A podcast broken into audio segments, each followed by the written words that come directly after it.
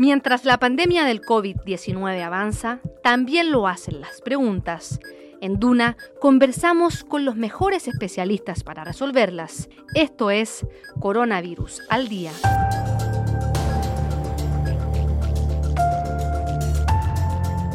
¿Cómo están? Muchas gracias por acompañarnos. Bienvenidos a una nueva entrega de nuestro podcast Coronavirus al Día, el podcast de Radio Duna, donde eh, hablamos con especialistas para orientarnos en eh, esta difícil convivencia con el coronavirus, saber un poco qué es lo que nos espera, eh, recordar que nunca está de más esos consejos que nos pueden ayudar a eh, convivir mejor con este fenómeno, con este problema.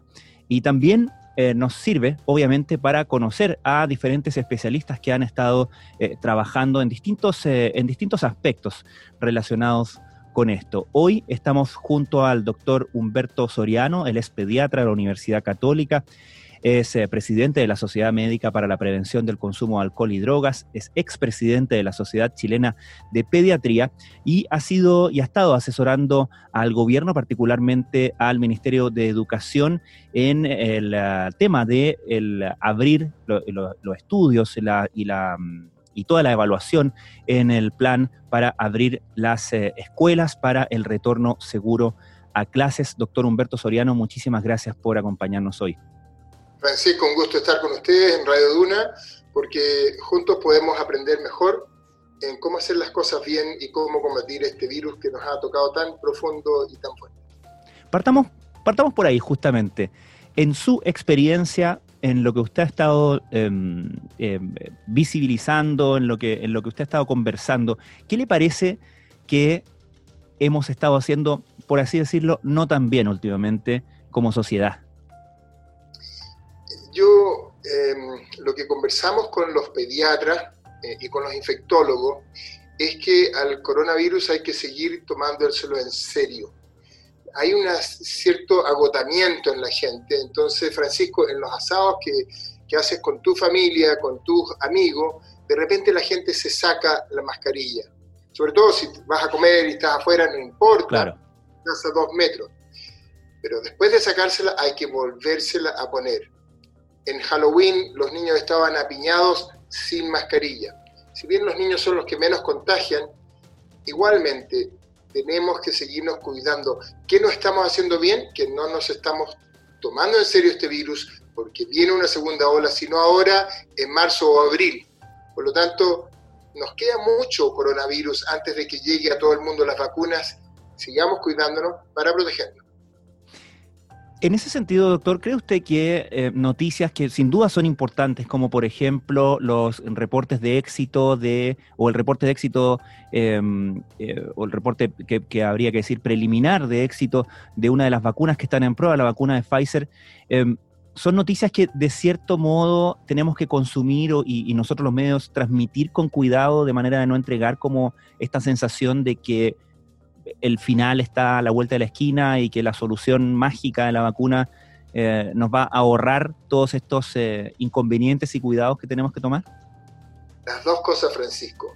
Tenemos que estar optimistas por el desarrollo de vacunas, pero muy cautelosos, porque como tú dices bien, no van a llegar a Chile al 80% de las personas que sería lo necesario para proteger eh, en un tiempo cercano. No vamos a tener vacuna en Chile antes de seis meses a la cantidad de gente necesaria para proteger. Pero hay que sacarle el sombrero a los infectólogos. Mi, mi cuñado, de hecho, Miguel O'Ryan, uno de los que lidera los estudios uh -huh. de vacuna, el de Pfizer específicamente, y eh, realmente eh, las noticias son buenas.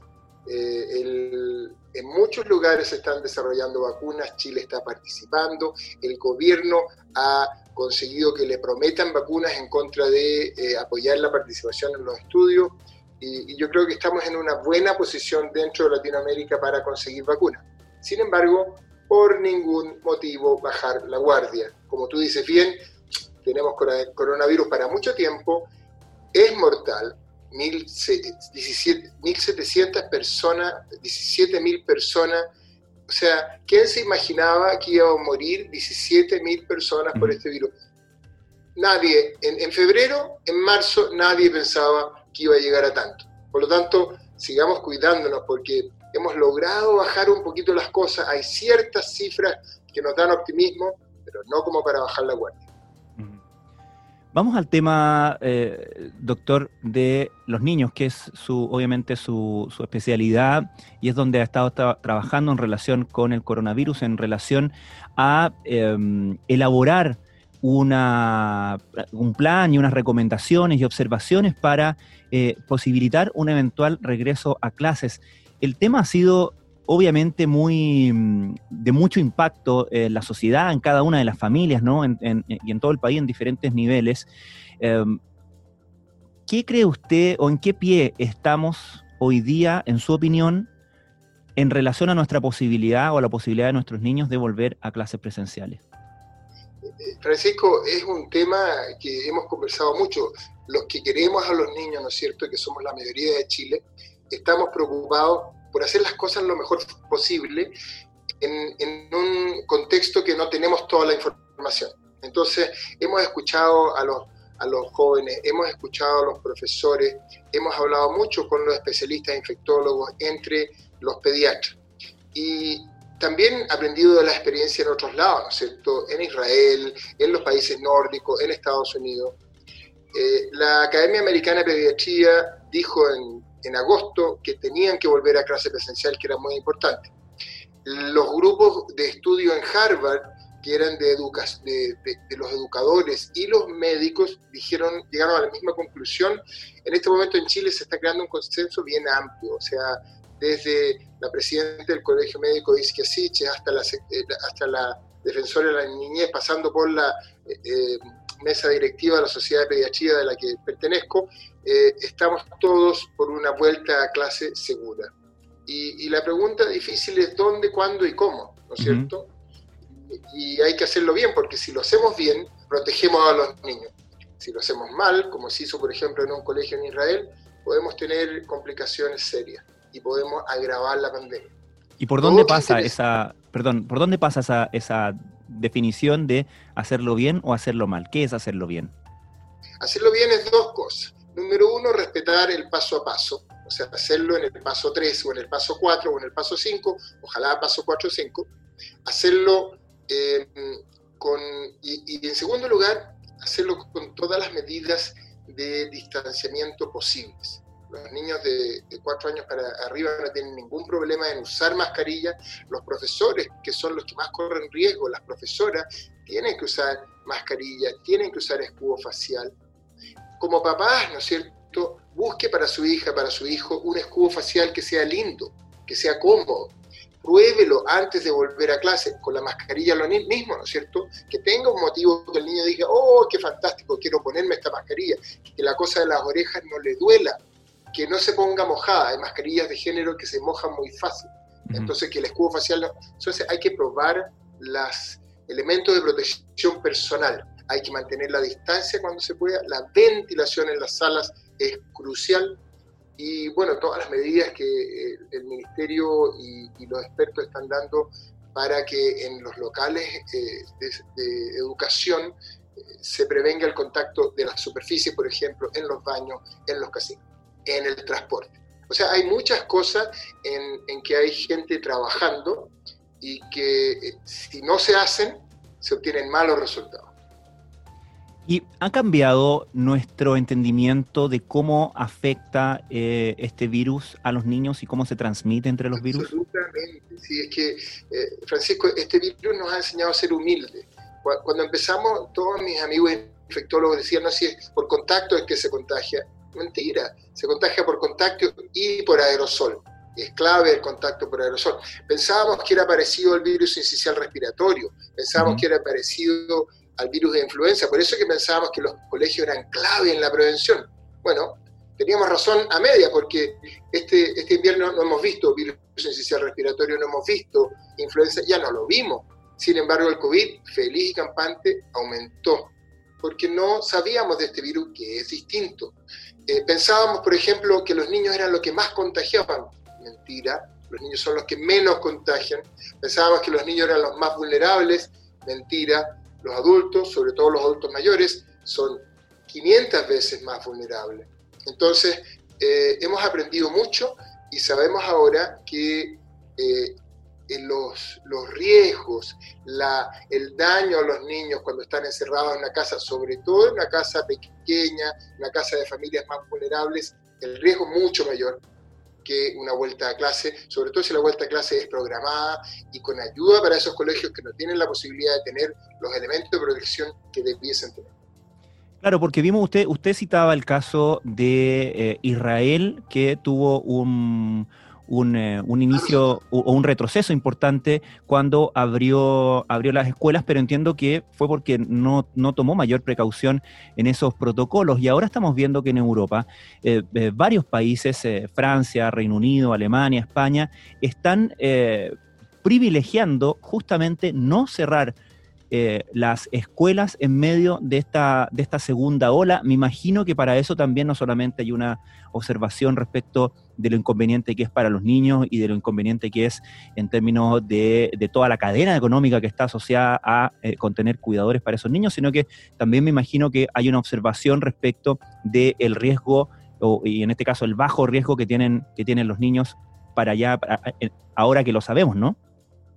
No, no, no, es, una solo una cosa económica, Francisco. El, riesgo de los niños de no estar en colegio significa que hay hitos del desarrollo que se pierden, sobre todo los niños menores.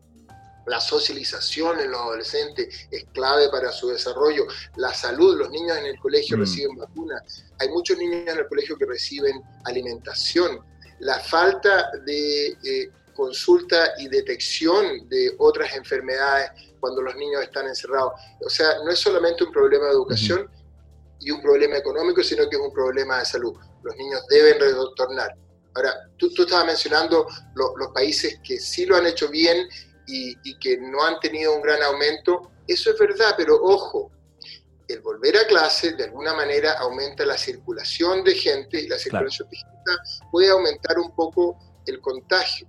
Hay artículos que, que, mencionan esto. Por lo tanto, ¿qué significa eso para nosotros los adultos? Que tenemos que compensar tenemos que compensar extremando los cuidados en el trabajo, sobre todo si tú estás, por ejemplo, en, en, prensa, en la primera línea, contactando gente, tienes que cuidarte.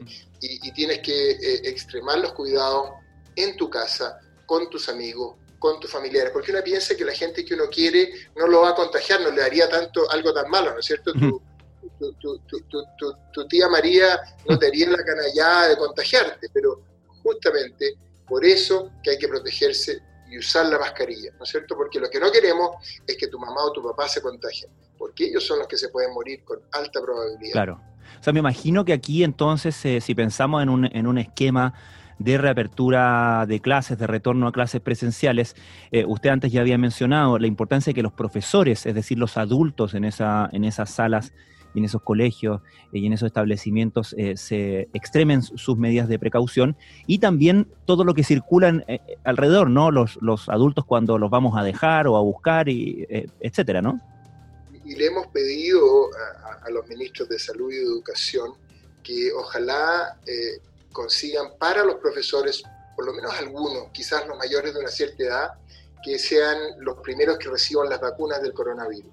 Este, tiene que ser, tenemos que preocuparnos por nuestros profesores, tenemos que protegerlos lo más posible, con medidas de protección personal, con instrucción de cómo hacerlo para protegerse y ojalá por lo menos a los profesores de una cierta edad con vacunas, con privilegiarlos con vacunas. Doctor, ¿tiene usted alguna pista o tenemos alguna pista de por qué esta segunda ola que estamos viendo que está golpeando en este momento de manera muy fuerte a Europa eh, no fue o no ha sido, por lo menos hasta donde sabemos, tan fuerte en China, por ejemplo? Eh, no, sé por qué China aparenta eh, tener una menor segunda ola. los países europeos tienen datos y registros que son más confiables en general. Mm. Eh, lo que sí sabemos es que, por ejemplo, cuando el clima está muy caluroso hay menos contagio. Entonces, eh, quizás eso nos está ayudando a nosotros en este momento. Y, por eso que si, si viene marzo y abril y no tomamos las precauciones que debemos tomar, la segunda ola va a ser más alta, va a ser más peligrosa y con más muerte, y eso es lo que queremos prevenir, que la gente no se relaje, este, este coronavirus todavía en Chile va a seguir al menos seis meses más y es posible que mucho más. Doctor Humberto Soriano, muchísimas gracias por habernos acompañado en este episodio de nuestro podcast Coronavirus al Día. Un placer estar con ustedes en Radio Duna. Nosotros nos despedimos y los dejamos invitados a que nos envíen sus comentarios y sus dudas a través del hashtag coronavirus al día, a través de nuestras redes sociales, en Twitter, arroba Radio Duna, lo mismo en Instagram. Nos volvemos a encontrar la próxima semana con un nuevo episodio de Coronavirus al Día. Soy Francisco Aravena, que tengan una muy buena jornada.